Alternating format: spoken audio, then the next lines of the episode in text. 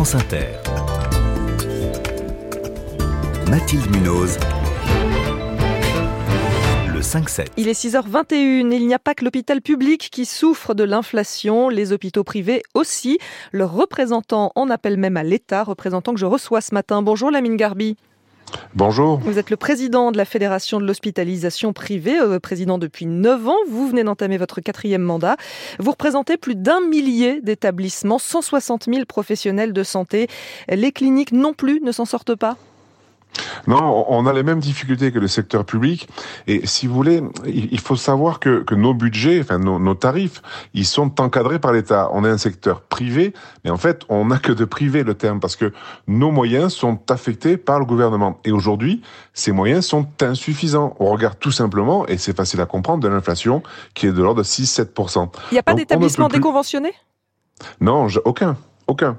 Aucun. Si vous voulez, toutes nos, tous nos établissements, les 1030, sont tous euh, agréés par la sécurité, sécurité, sociale, pardon, et chaque patient qui vient est pris en charge mmh. par cette sécurité sociale.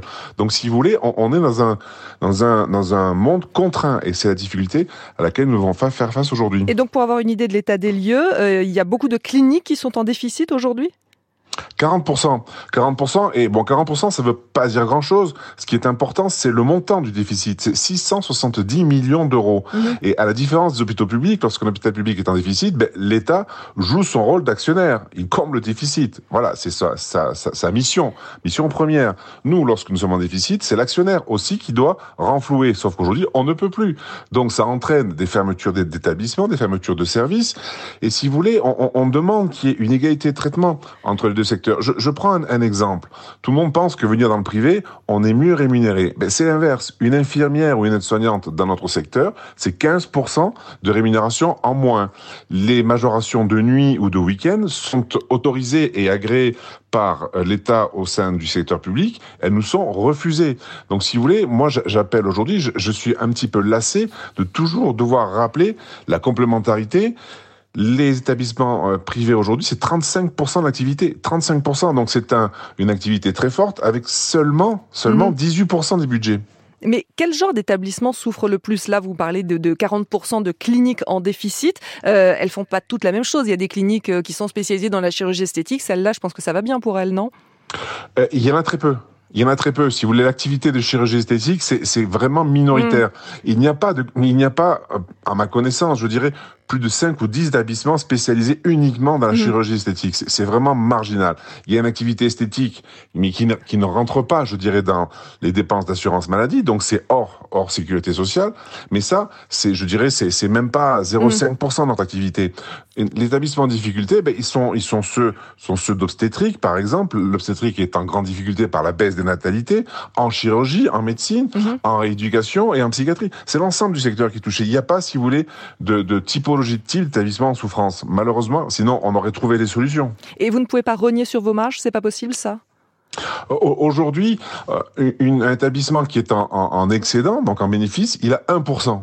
1% de rentabilité. Donc je parle de ceux qui sont bénéficiaires.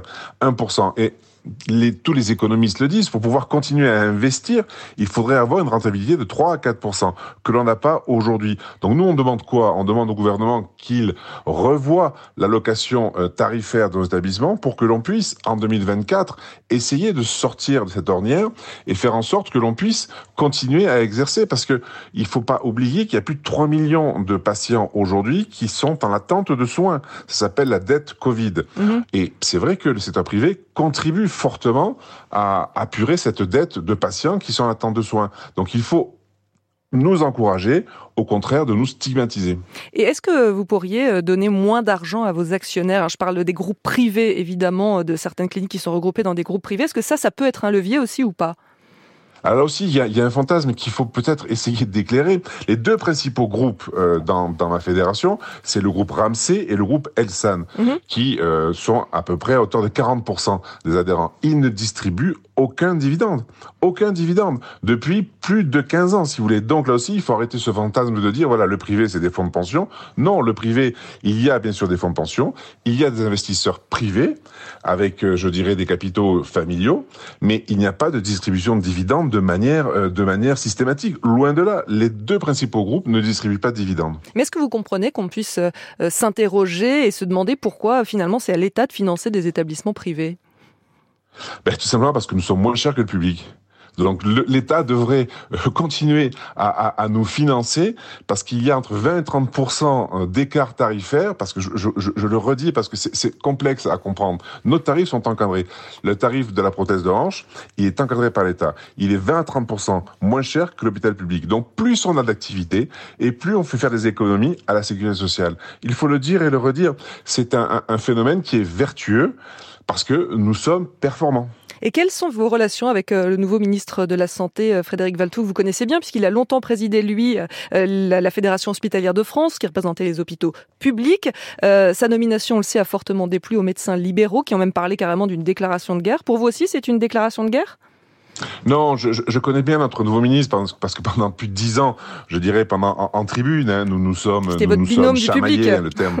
Oui, voilà, voilà nous sommes, pardon, notre nouveau ministre qui était président de la, des hôpitaux publics, nous sommes chamaillés en tribune parce que nous avions bien sûr des vues qui étaient différentes, donc nous nous connaissons bien, nous nous respectons. Et moi, je lui demande une chose, maintenant qu'il est ministre, il est ministre de tout le monde. Il est ministre de l'hôpital public et de l'hôpital privé.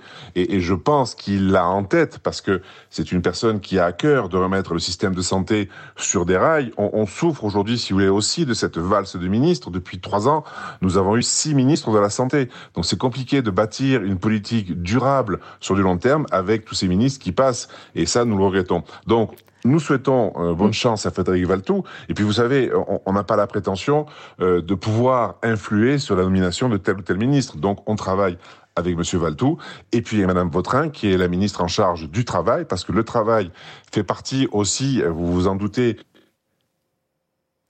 Ah, Lamine Garbi, on a perdu la liaison c'était vos derniers mots. Vous travaillez donc, vous allez travailler donc avec euh, Frédéric Valtou, la liaison euh, à planter. Voilà, tout simplement. Je suis désolée. Voilà, on n'aura pas vos derniers mots. Président de la Fédération de l'hospitalisation privée. Il est 6h28.